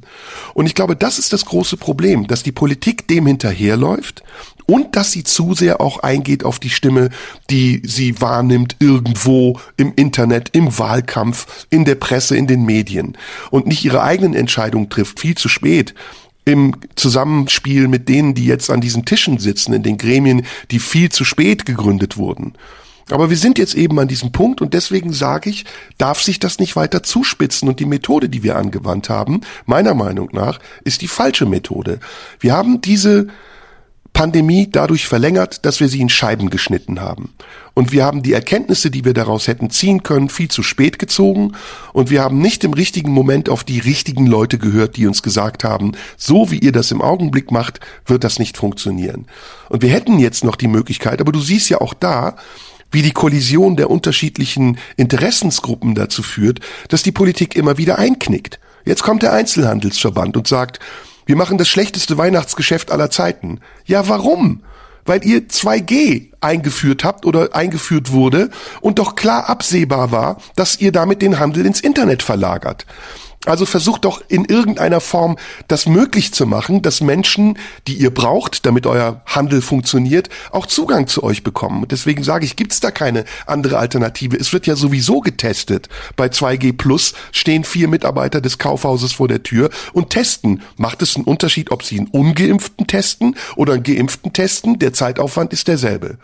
Also auch die Interessensgruppen, die jetzt kommen, der Fußball, der Sport, ähm, die Gastronomie, die Kultur, die drängen auf die Politik und die Politik macht nichts anderes, als ganz kurzfristige Entscheidungen zu treffen und langfristig Ankündigungen zu machen, die die Situation meiner Meinung nach noch dramatisieren werden. Und ich bin übrigens fest davon überzeugt, dass die Leute, die auf die Straße gehen jetzt und protestieren, nicht alle Nazis sind. Ich glaube, das sind Leute aus der bürgerlichen Mitte und die Bereitschaft, sich vielleicht zu radikalisieren, die fängt an, indem indem man mit einem Stein wirft und die hört irgendwann auf, indem man eine Bombe platzen lässt. Die ist immer da. Und die kann man nur dadurch verhindern, dass man den Staat nicht gegen seine Bürger ausspielt und die Bürger sich auch gegenseitig nicht ausspielen. Ja, gebe ich dir recht. Ähm, aber sagen wir mal, die Dynamik, die jetzt da ist, äh, ich meine, warum war der letzte Winter anders als jetzt? Weil es eine andere Variante war, weil die nicht so ansteckend war wie Delta. Und natürlich war es in dem Moment was anderes. Und natürlich ist es auch jetzt was anderes, obwohl ähm, die Impfquote ähm, relativ hoch ist. Natürlich ist sie das. Ähm, sind wir jetzt in einer, in einer anderen Situation, haben eine andere Variante und ähm, haben eine für die Variante zu niedrige Impfquote. Man möchte ja nicht wissen, was hier los wäre, wenn wir gar keinen Impfstoff hätten. Hätten. Also mhm. ähm, wie dieser Winter aussähe. Insofern ist das, was jetzt kommt oder was da ist, finde ich gar nicht überraschend. Und äh, der, der Fehler bestand in der Kommunikation der Politik, nicht viel früher darauf aufmerksam gemacht zu haben, der Winter wird so und so werden. Punktuell hat man das getan. Es waren dann aber eher Virologen, es war nicht die Politik und zu sagen, ey Leute, im Winter wird so und so sein, mit der und der Impfquote wenn wir in diese und jene Situation kommen, dann wird das und jenes anstehen. Und jetzt äh, tun alle sehr überrascht und sagen, das haben wir alle nicht vorhergesehen. Doch, also all diese Zahlen, diese, die Dynamik dieses Winters ist einwandfrei erklärbar anhand äh, der Variante, anhand der Daten. Es ist alles sehr genau und sehr präzise berechenbar gewesen und da muss man auch das RKI mal in Schutz nehmen. Die Berechnungen für diesen Winter, mindestens für die Delta-Variante, waren ziemlich exakt. Es ist fast so eingetreten wie vorhergesagt. Und ähm, ja, also was, was die Gesellschaft angeht, ich ähm, ja, man sollte sie nicht gegeneinander ausspielen, aber es ist ähm, äh, ja, ich ich ja, ich stehe da ein bisschen, ich gebe zu, ich ach, mir ist mir ist so unwohl dabei immer. Ich ich habe irgendwie ich bin nicht in der ich kann nicht habe keine Lust immer für alles Verständnis zu haben und für alles man muss jeden sehen und hier noch sehen und ich bin müde davon. Ich bin bin äh, ich kann dem viel abgewinnen. Ich lerne sehr viel dazu, wenn du das sagst und denke darüber nach und denke ja, es ist äh, es gibt auch es resoniert auch in mir und es gibt auch in mir einen Punkt, der das so sieht oder einen Teil ähm, und trotzdem merke ich, ähm, dass ich äh, ja, dass mich diese ganzen ich kann das Wort ich kann nicht mehr hören, dass Menschen, die sich nicht impfen lassen, Angst davor haben. Ich kann es nicht mehr hören. Es ist nicht Angst, es ist die bewusste Instrumentalisierung von Angst. Ähm, das ist in weiten Teilen von äh, meiner Überzeugung. Von denen, die behaupten, dass sie Angst haben. Viele tun es ja nicht. Es gibt ja sehr unterschiedliche Argumente und sehr unterschiedliche Gründe, genau wie die Gruppe sehr, un sehr, sehr auch heterogen ist, wie du ja zu Recht beschreibst. Ähm, aber äh, ich, ich lasse das Angstargument auch nicht gelten, weil es ist eine, ähm, es ist einfach, es ist der ganz bewusste Versuch, Angst auszuspielen spielen. Ich habe hier Angst vor dem, ich habe Angst vor Unfruchtbarkeit, ich habe Angst vor Langzeitfolgen. Es ist alles diskutiert worden, es ist alles gesagt worden, es ist alles deutlich geworden, dass das Ängste sind, die man nicht haben muss. Und wenn, sie dann immer noch da sind, ja, ich bin einfach der Überzeugung, es ist nicht, ich kann nicht immer nur allen äh, irgendwie zuhören, die meinen Ängste vor sich hertragen zu müssen. Und ich glaube, dass die Angst in einem so massiven, in einer so massiven Art und Weise auch von einem Teil der Ungeimpften, nicht nur, aber auch so massiv instrumentalisiert und missbraucht wird, weil die Angst ist ja eigentlich ein, ein geradezu heiliges Gefühl. Und das, das missbrauchen sie, weil sie genau wissen, ähm, wenn sie das Angstargument bringen, dann versagen alle Fakten, alle Zahlen, alle Statistiken, denn wer Angst hat, hat per se Recht und ähm, deswegen würde ich sogar umgekehrt ähm, das Argument in den Raum äh, führen wollen. Ich glaube, dass Angst, die ja eigentlich ähm, mit der Ohnmacht verwandt ist, auch sehr zu Recht, ähm, äh, in, in der Form ihrer Instrumentalisierung ein Machtmittel ist. Und ich glaube, dass sie viele ähm, derer, die behaupten, Angst zu haben vor der Impfung, ähm, diese Angst äh, auch als solches Machtmittel einsetzen. Nicht indem sie das vielleicht bis ins Letzte durchschauen, aber sie wissen es und sie spüren es, dass sie damit, ähm, dass sie damit den, den äh, entscheidenden Punkt treffen äh, bei allen Verantwortlichen oder haben Menschen Angst. Und ich glaube, dass das ein Missbrauch von Angst ist, der da stattfindet. Also ich habe ja viele konkrete Dinge gesagt. Ich habe ja gesagt, wie ich das ganz konkret angehen würde. Und ähm, aus meiner Sicht ist das, was du sagst, richtig, aber es ist ein ganz anderes Thema. Also die Instrumentalisierung von Angst, das ist mir zu pauschal. Das glaube ich nicht. Und ich weiß nicht, wie du dich gefühlt hast, als du dich hast impfen lassen. Ähm, ich gebe es offen zu, ich habe da auch Skepsis. Ich habe das auch nicht irgendwie leicht gemacht. Ähm, das muss man, das darf man nicht einfach so wegwischen, finde ich. Und es ist trotzdem berechtigt, auch wie oft man auch immer geredet hat oder wie viel Verständnis man gehabt hat. Es darf aus meiner Sicht nicht der Punkt kommen, an dem man aufgibt und sagt, so, jetzt ist Schluss.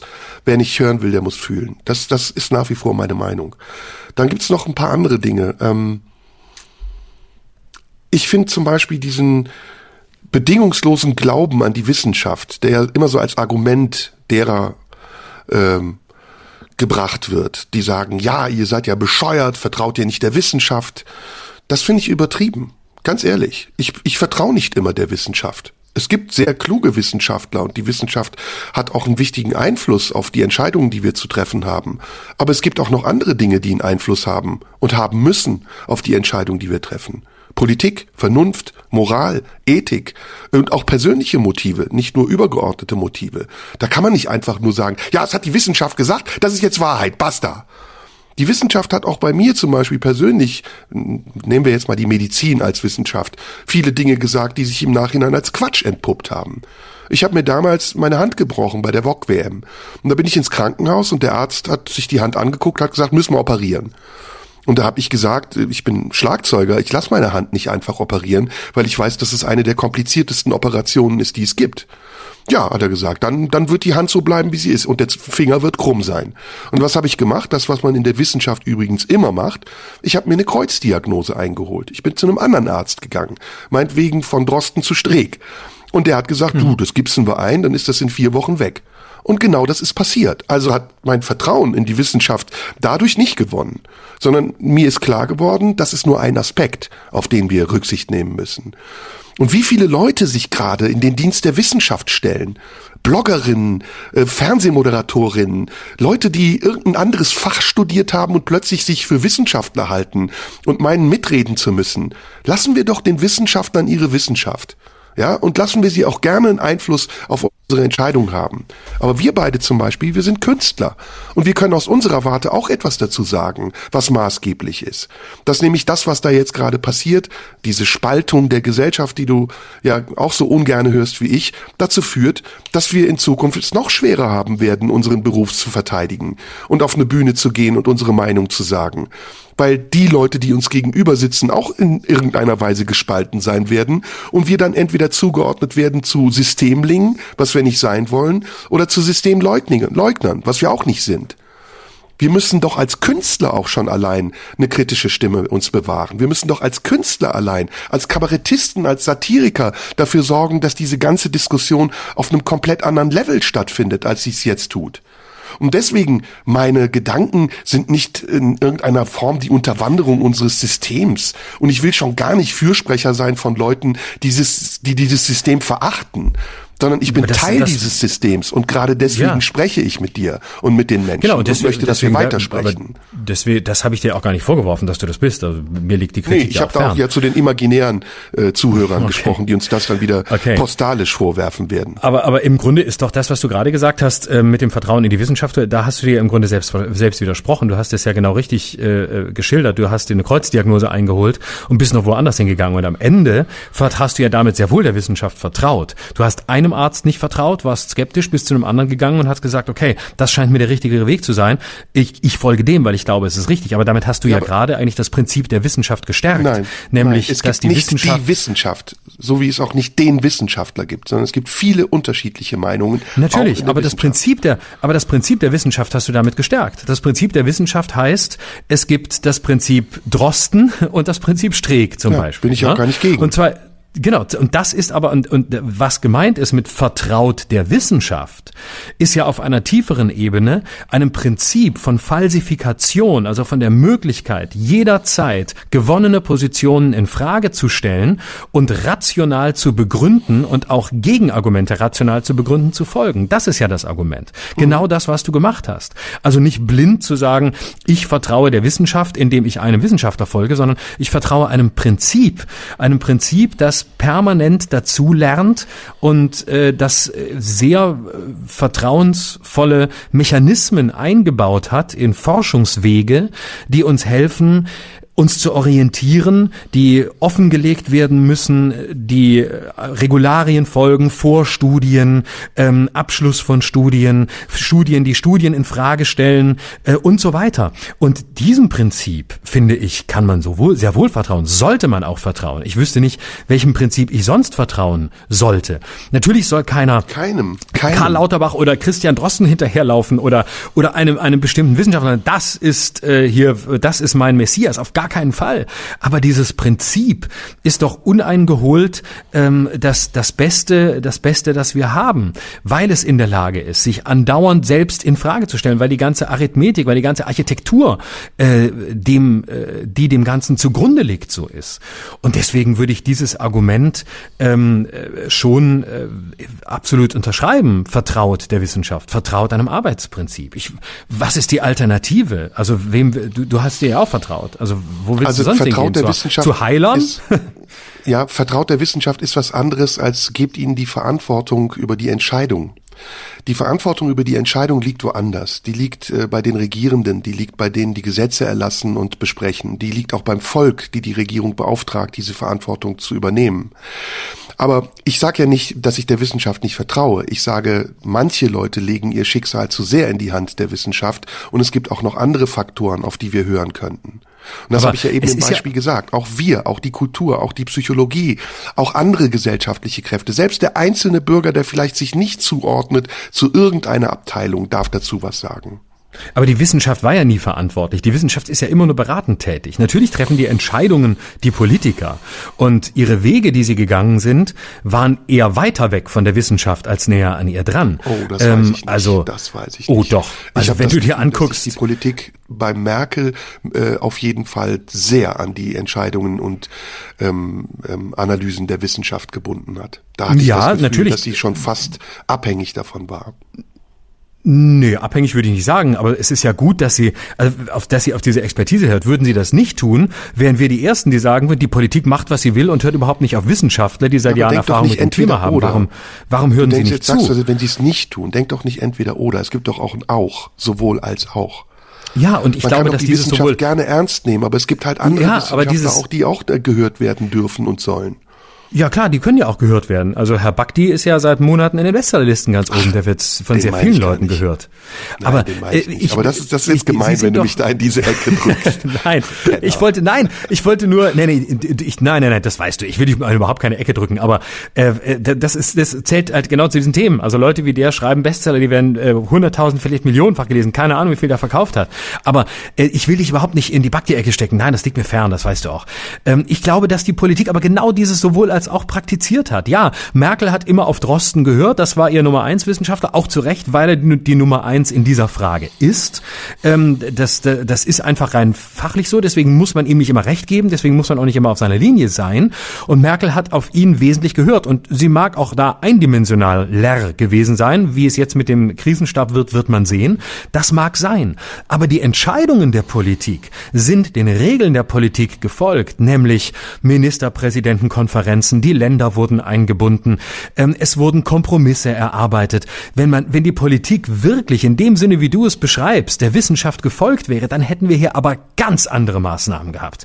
Ähm, wenn die, wenn die, was weiß ich, dem, dem, äh, dem, dem Gespann aus Christian Drosten, Karl Lauterbach, Viola Priesemann, dem Helmholtz-Institut in, in Braunschweig gefolgt wären, Melanie Brinkmann, No Covid, die, die, die definitiv die radikalsten waren. Ob sie immer recht hatten oder nicht, ich weiß es nicht, weil es wurde nicht No Covid beschlossen.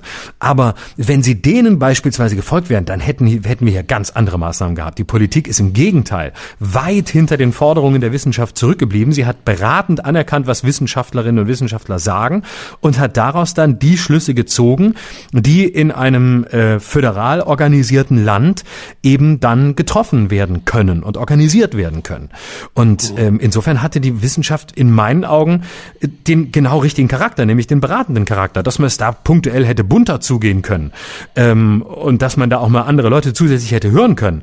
Mag sein, ja, aber am Ende waren die Entscheidungen jetzt nicht ähm, ein, ein, eine Unterwerfung oder ein bedingungsloses Glaubensbekenntnis an eine bestimmte wissenschaftliche Richtung. Also jetzt erstmal glaube ich, ähm, reden wir ein bisschen aneinander vorbei. Also es, wie gesagt, es ist nicht schwarz-weiß, es ist nicht entweder oder, es ist sowohl als auch. Die Politik hat sich mindestens leiten lassen von den Erkenntnissen der Wissenschaft und die Menschen sind ja nicht doof. Die haben mitbekommen, dass die Wissenschaftler sich auch oft widersprochen haben und dass sie sich korrigieren mussten. Möchte ich jetzt nicht alles nochmal aufzählen, aber angefangen von eine Maske bringt gar nichts bis hin zu ohne Maske geht's nicht, ähm, war das doch klar, natürlich auch, dass man Fehler machen kann in einer Situation, in der man gar nicht weiß, was das für eine Krankheit ist und wie man damit umgehen muss. Aber die Entscheidungen, die dann getroffen wurden, die waren nicht so, wie du es beschreibst. Da hat sich eine Ministerpräsidentenkonferenz gefunden, die hat ziemlich viel übers Knie gebrochen und die Richtwerte, die sie dann verkündet hat, hat sie selbst zum Teil sogar wieder aufgehoben. Vor Monaten hieß es noch, der Inzidenzwert soll keine Rolle spielen. Wir orientieren uns immer noch am Inzidenzwert. Vor Monaten hieß es noch, äh, 1G, 2 2G, 3G, das pendelt ständig hin und her. Heute sagt Lauterbach schon wieder was ganz anderes und möchte Leute belohnen, die sich eine Boosterimpfung geben lassen. Das sind Dinge, die haben Folgen. Die, die wichtigste Folge allerdings ist, dass sowohl als auch die Wissenschaft als auch die Politik, die Beteiligten an der Entscheidungsfindung an Glaubwürdigkeit verlieren. Und das Problem, was dabei entsteht, ist, dass die Menschen ihren Glauben woanders suchen und auch finden. Wenn Alice Weidel sich dahinstellt, und auf eine höchst populistische Art und Weise das Gegenteil sagt von dem, was sie noch vor ein paar Monaten gesagt hat, dann macht mir das Angst, weil ich weiß, dass sie jetzt gerade einen Fahrtwind hat, der Leute erreicht. Und wir haben das schon mal, wir, wir sagen es immer wieder und es ist vielleicht auch manchmal gut, sich zu wiederholen, damit es Nachdruck bekommt. Wenn das, was wir jetzt anrichten, in die falschen Hände gerät, dann gute Nacht. Dann sage ich dir, werden wir andere Probleme haben. Und wenn dazu diese aufgeheizte Stimmung noch weiter eskaliert und die Leute denen in die Arme laufen, die sie jetzt aus ausbreiten und sagen, hier, wir sind die Heimat für Regierungskritiker, dann wird das Ding nicht zu einer Spaltung in der Gesellschaft führen, sondern zu einem Riss, der nicht mehr zu kitten ist. Und das ist meine große Angst. Und wie gesagt, wir müssen daran arbeiten, dass Glaubwürdigkeit hergestellt wird. Das ist zum Beispiel ein ganz wichtiger Aspekt, den wir auch vernachlässigen. Deswegen muss auch jemand, der so unangreifbar und hochheilig scheint, wie, Klau wie äh, Klaus, wie Karl Lauterbach, irgendwann mal sich selbst Einhalt gebieten und nicht direkt am zweiten Tag, nachdem die Omikron-Variante entdeckt wurde in Südafrika, sagen, ja, die Impfstoffe helfen auch gegen Omikron, wo doch jeder weiß, das kann er gar nicht wissen. Da gibt's keine Studie zu, die Krankheit ist selbst noch nicht erforscht, man weiß noch nicht mal, welche Auswirkungen Wirkung sie hat. Aber es wird viel geredet und wo viel geredet wird, werden auch viele Fehler gemacht. Aber gerade von Politik, von Wissenschaft, von allen Kräften dieser Gesellschaft erwarte ich, dass wir jetzt ein bisschen besonnener mit dieser Situation umgehen und nicht noch permanent Öl ins Feuer gießen. Ganz zum Schluss, am schlimmsten tut das meiner Meinung nach immer noch die Presse. Am schlimmsten macht das immer noch ganz vorne die Bildzeitung, die jeden Tag ihre Strategie mittlerweile wechselt von Regierungsbeschimpfung hin zu Regierungskonformität. Und auch da haben wir schon tausendmal gesagt, irgendwie muss man da irgendwie ran an den Braten und sagen, Leute, es reicht jetzt. Ihr könnt in so einer Situation, in der wir einen nationalen Zusammenschluss brauchen zum Schutz aller Menschen, die in diesem Land leben und nicht nur einer privilegierten Gruppe, nicht so tun, als ginge es nur um eure Verkäufe und eure Abonnentenzahlen, sondern ihr müsst auch selber mal darüber nachdenken und euch an die eigene Nase fassen, was ihr mit dem anrichtet, was ihr da tagtäglich schreibt. Und das gilt nicht nur für Bild, das gilt auch für Spiegel und mittlerweile auch für die Frankfurter Allgemeine und die Zeit und die NZZ und was weiß ich wen sonst. Ja, also bei der Bild gebe ich dir recht. Bei den anderen finde ich, dass sie, dass man schon ein sehr differenziertes Bild sehen kann äh, von von der aktuellen Lage. Aber äh, klar, natürlich sind Medien äh, Teil eines eines allgemeinen äh, eines allgemeinen Lautstärkepegels, äh, auf den sie natürlich, auf den sie natürlich einzahlen. Aber die Kritik auf alle so auszuweiten, erscheint mir dann doch ein bisschen pauschal, weil ich schon finde, dass die viele der, der später genannten, nach der Bild genannten Blätter dann doch sehr versuchen, differenziert zu bleiben und sehr unterschiedliche Perspektiven auch äh, deutlich wahrnehmbar äh, sein zu lassen und nicht nur eindimensional in eine, in eine Richtung gehen. Aber das und auch, auch nicht alle zur, zur Radikalisierung beitragen. Also ich glaube, da kann man, also ich bin sicher, da kann man Beiträge finden, die in deinem Sinne richtig sind, aber da kann man auch sehr viel anderes finden. Also da finde ich die, die Presselandschaft immer noch zu, ähm, äh, zu, zu vielfältig. Und da ähnlich wie, wie in der Wissenschaft auch. Und das, was du ansprichst von, mit, mit, mit der Ministerpräsidentenkonferenz, ja, mein Argument war ja niemals zu sagen, die haben das richtig gemacht oder die haben alles. Natürlich war da furchtbares Chaos, aber das war eben Politik. Und das war eben genau, weil es so chaotisch war und weil es so viele Widersprüche gab und weil äh, Maßstäbe gesetzt wurden, wie die Inzidenz, die dann sofort wieder aufgehoben wurden. Das ist ganz typisch für einen politischen Prozess, der sich eben eher weniger als mehr äh, vom wissenschaftlichen Diskurs beeinflussen lässt. Denn die, die Wissenschaftler waren fast immer, je nach Schule, auf einem ähnlichen Weg. Drosten predigt seit mittlerweile Monaten das immer Gleiche und leider hat er sehr oft Recht behalten. Hendrik Streeck predigt auch seit Monaten Ähnliches, ähm, hat vielleicht seltener Recht behalten, steht aber für einen anderen Weg und man kann sich dann für einen entscheiden oder für beide oder für gar keinen oder sie sich anhören. Aber das, was Politik in, in den vergangenen Monaten veranstaltet hat, dieses ganze Hickhack, das ist Zeichen einer eher unwissenschaftlichen Politik, die eben ihren eigenen Logiken folgt, die in dieser Pandemie von vielen Protagonisten eben ähm, leider nicht so beherrscht worden sind, wie man sich es gewünscht hätte, ähm, wenn die Lernkurve ein bisschen höher gewesen wäre. Ja, aber da gibt's ja, also Drosten sagt nicht seit Monaten das Gleiche. Drosten sagt sehr viel Unterschiedliches. Und so sehr ich ihn auch schätze, ich bin kein Drosten-Gegner, auch kein Befürworter. Ich nehme ihm auch nicht alles bedingungslos ab, so wie ich vieles von dem, was er sagt, sehr richtig und wichtig finde. Aber er hat mal von 60 Prozent Impfquote gesprochen, um die Herdenimmunität zu erreichen. Heute sagt er 95 Prozent. Das ist utopisch. Wir müssen da auch ein bisschen realistisch bleiben. Wir werden niemals in diesem Land eine Impfquote von 95 Prozent erreichen. Nee, das die gibt's ja wirklich nirgends. Also die gibt's, die gibt's nirgends, das ist Fakt. Also Spanien hat 90, glaube ich, ne? Nein, auch nicht. 90 hat, glaube ich, kein Land auf der Welt. Gibraltar hat angeblich 100. Aber was ist das schon? Nein, wir müssen doch diese Fakten, das ist doch ein Fakt. Und ich sag dir, das wird so bleiben. Die müssen wir doch annehmen. Und wir müssen auf Grundlage dieser Erkenntnis agieren. Was wollen wir denn jetzt machen, um 95 Prozent zu erreichen? Jetzt kommen wir wieder zurück zu dem, was wir am Anfang gesagt haben. Und jetzt werden wir redundant und wiederholen uns. Ähm, Impfpflicht ja oder nein, äh, Impfzwang ja oder nein, Anreize ja oder nein, scheißegal. Wir werden es nicht schaffen. Wir müssen mit der Situation so, wie sie ist im Augenblick umgehen. Und das bedeutet erstmal, dass wir effektive Maßnahmen treffen müssen im Hier und Jetzt. Und dazu gehört eben auch, viel zu spät ist das passiert, das Verbieten von Großveranstaltungen. Dazu gehört eventuell, so unangenehm das auch ist für dich, einen Lockdown zu verkünden. Oder wir machen eine andere Strategie und sagen, wir schreiben diese Pandemie nicht weiter in Scheiben, sondern wir lassen es jetzt einfach zu und gucken, was passiert, wie in Schweden oder in sonst wo anderen Ländern. Guck mal übrigens nach Indien ist hochinteressant, haben eine Impfquote von 11 Prozent und im Moment äh, eine Inzidenz von sieben. Also auch da muss man doch auch über die Grenzen hinwegblicken und sagen, sind die Beispiele, die ihr uns gegeben habt, die richtigen gewesen? Haben wir uns an Israel orientiert und war das richtig, als es um die Boosterimpfung ging? Wie sind die Zahlen gerade in England, wo es den Freedom Day gab? Was ist in Dänemark, wo es auch einen Freedom Day gab und die Inzidenz mittlerweile bei 600 liegt? Können wir das alles nicht für unsere Entscheidungen verwerten, um vielleicht dann ein bisschen klüger zu sein, als uns tagtäglich in diesen Scheindebatten zu verlieren und, ich wiederhole es auch nochmal, auf Leute zu hören, die offensichtlich auch noch andere Motive haben als unser gesellschaftliches und gesundheitliches Wohl. Lauterbach ist ein Selbstdarsteller, das ist ein Narzisst, der ist mit den Füßen gewählt worden. Das Internet hat Lauterbach zum Minister gemacht und nicht Olaf Scholz. Das muss man übrigens auch mal realistisch sagen. Und das darf auch Nein. nicht sein. Ach, das Bitte. stimmt doch nicht. Also Olaf Scholz, Olaf Scholz Lauterbach hätte wäre immer nie Minister geworden, wenn nicht sein Rückhalt im, im, auf Twitter und in der Bevölkerung so groß gewesen wäre. Und den hat er sich ja, geholt. Das hat übrigens auch äh, Merkel in der Runde richtig gesagt gestern bei Anne Will, weil es da eine massive Kampagne gab, durch ihn selbst auch beflügelt. Finde ich. Ja, aber Olaf Scholz ist äh, als Bundeskanzler in der Lage, den zum Gesundheitsminister zu machen, den er machen will. Ach, und ähm, er hätte auch er hätte auch Nein sagen können. Und ich finde es auch ich finde es auch richtig, dass man es jetzt mal ausprobiert und mal wirklich einen Wissenschaftler in diese Position bringt. Und äh, ich ich sehe nicht, dass das Kampagne war. Der hat sicher großen Rückhalt gehabt aus allen Richtungen und ähm, hat er sich hat sich auch doch selbst Internet bedankt bei den Leuten. Das ist doch, ja, er hat sich selbst für die Kampagne bedankt. Ja, ich bedanke aber, mich bei den vielen Gott. Leuten, die mich unterstützt haben. Hat ja, das je zuvor ein Minister gesagt?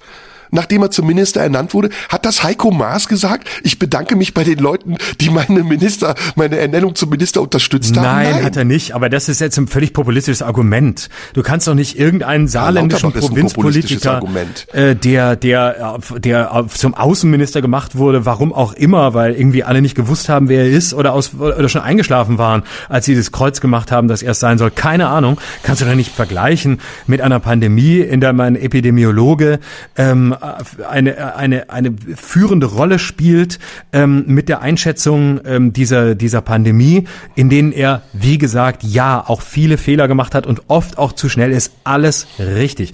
Aber das kann man doch nicht vergleichen. Und man kann doch nicht so tun, als wäre das eine Kampagne aus dem Netz und das böse Internet hat den da, oh, magische ja. Hände. Und es ja, war ja alles, äh, da gab's oh, komische Mächte. Also bitte. Da unterschätzt du ein bisschen ähm, das Internet. Frag mal Donald Trump, was man mit Twitter alles erreichen kann. Ja, natürlich kann man damit vielleicht, aber das ist, nein, es ist auch gar nicht schlimm. Das können doch, die können doch auch äh, ihn unterstützen doch. und trotzdem, wenn Olaf Scholz nicht gewollt hätte, hätte er ihn nicht nehmen müssen. Na. Und er hätte es auch nicht getan. Und er hat Moment, sich lange wie er Zeit gelassen. Hat mit diesen Augenzwinkern, das war doch ganz klar. Er wird es.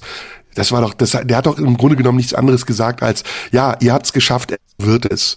Wir wollten eine andere. Eigentlich wollte auch jemand anderen haben. Ey, ich mache den Friedensangebot. Es kommt niemand ja? an ihm vorbei im Moment. So, also lass es uns ausprobieren. Aber ja, ich finde, da, dafür bin ich. Dafür bin ich. Ausprobieren bin ich auf jeden Fall. Ne? Dieses, Aber ich, ich sag bin, dir, finde nur dieses, dieses raunende Kampagnenargument äh, finde ich dann ein bisschen schwach. okay, okay. Wir machen eine Wette. Ich wette, wir wetten ja hier ab und zu. Ähm, der wird die Amtsperiode nicht überleben. Das schafft Karl? er nicht. Der macht nach der Hälfte wird er weg sein. Ich glaube, Ja, Christian ist mein- Lindner ist vorher weg. Wer? Wer? Wer? Christian Lindner ist vorher weg. Wenn, dann Ja, lässt ich Christian glaub auch, Lindner das platzen. Die Koalition wird auch äh, die die ähm, Legislaturperiode nicht überleben. Glaube ich übrigens Meinst auch. du? Ich bin, Ja. okay. Dann lass es, ja, okay, dann Also halte ich Scholz einfach mal wird- dagegen. Ey, Scholz ist eine absolute Schlaftablette und der ist da hochgesurft worden, weil Laschet dümmer war als er und weil die, die Grünen es verpasst haben, eine richtige Kanzlerkandidatur zu bestimmen. Der Scholz ist eine absolute Notlösung und das wird der langweiligste und, und unaktivste Kanzler werden, den wir je hatten. Der ist Merkel minus 100. Ja, das wirst du sehen. Ja, äh, da gebe ich dir ja recht, aber warte ab, warte ab. Wir haben Merkel auch unterschätzt. Wir haben Merkel total unterschätzt. Da hat man auch gesagt, erstens wird sie nie. Kanzlerin, erstens wird sie nie, nee, äh, den haben wir auch unterschätzt. Von dem haben wir auch, da saßen wir auch hier und haben gesagt, der wird niemals Kanzler. Scholz, wie kommen die drauf, Scholz aufzustellen? Und dann so lange im Voraus ähm, haben die den aufgestellt. Man hat nichts mitbekommen. In der ganzen Kanzlerkandidatur hat man von ihm nichts mitbekommen und jetzt wurde er Bundeskanzler. Unterschätze die Leute nicht an ihrem Anfang. Merkel hat man auch gesagt, jetzt ist sie, Merkel ist gestartet damals 2005 beim Leipziger Parteitag mit einem sehr als neoliberal bezeichneten Programm und man hat gesagt, so hält die niemals durch, ähm, wenn die jetzt hier die, die, die große liberale Wende durchziehen will.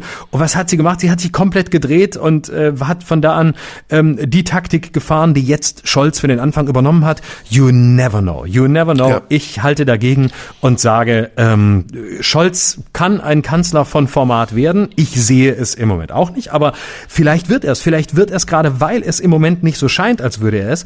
Und egal, ob es wird oder nicht, ich sage einfach mal, weil ich dagegen halte und weil ich ein bisschen dran glaube, ähm, dass die Koalition hält vier Jahre. Und ähm, es wird vielleicht einzelne Leute geben, ob Karl Lauterbach bis zum Schluss bleibt. Ähm, ich lege mich mal fest, ich sage, er bleibt, auch auf die Gefahr hin, dass es, dass ich da falsch liege. Den sehe ich ein bisschen wackeliger, aber da wird ab und zu vielleicht mal ein Ministerposten ausgetauscht, wie bei Schröder, ist ein bisschen mehr Bewegung als bei Merkel drin, kann alles sein. Aber ich sage, die Koalition hält vier Jahre. Ja, du hast oft recht gehabt. Mal hören, mal abwarten, mal sehen. Äh, du hattest Ja. noch was vor, deswegen mein Friedensangebot verschiebe ich. Ich wollte dir als Friedensangebot machen, dass ich ähm, Annalena Baerbock mittlerweile super finde. Ja? Hm? Finde sie super. Wie Beste kommt's? Wahl. Wie kommt's? Eine super Außenministerin. Ich bin total geflasht von ihr. Kanzlerin hätte ich nicht gewollt. Ja, Kanzlerin hätte ich gesagt, will ich nicht. Aber Außenministerin, top. Super, repräsentiert ein Deutschland, hinter dem ich voll und ganz stehe, macht eine gute Figur, habe ich nicht erwartet, dass sie so schnell in dieses Amt findet. Und ich finde, ohne diese Machtoption Kanzlerin zu sein, hat sie sich gefunden. Ich bin begeistert Ja, ja. von ihr. Ja, ja, die ist ähm, so euphorisch bin ich jetzt nicht, aber ähm, man spürt, sie kommt vom Völkerrecht. Das muss man einfach sagen. Und das zeigt sich jetzt im Außenministerium mehr als äh, bei ihr als Buchautorin. Und äh, entsprechend, ähm, ja, ich bin's auch ganz, finde es auch ganz positiv und äh, ich habe auch das Gefühl, dass sie da ihre die, ihre Kleider und die richtigen Kleider gefunden hat. Das das Ja. scheint zu passen. Also Ja. und ich glaube tatsächlich, dass sie als Außenministerin viel besser ist, als sie als Kanzlerin gewesen wäre. Ähm, Das ist wirklich, glaube ich, ihr Metier, mit dem sie sich auch schon viel länger auseinandergesetzt hat. Da könnte sie gut reinfinden. Das kann ich mir auch Ja. gut, äh, das kann ich mir gut vorstellen, dass wir da eine Überraschung erleben werden und dass sie da sich, ähm, sich, sich freischwimmt mit der Zeit. Ja, die hat was total Entwaffnendes an sich, die ist charmant, die geht mit den Leuten gut um. Also jetzt die ersten Bilder, die man gesehen hat. Sie sagt schöne Dinge, die ich fand die Rede schön, die sie gehalten hat in Polen. Also ich ich traue ihr zu, eine der besten Außenministerinnen zu werden, die wir in diesem Land hatten.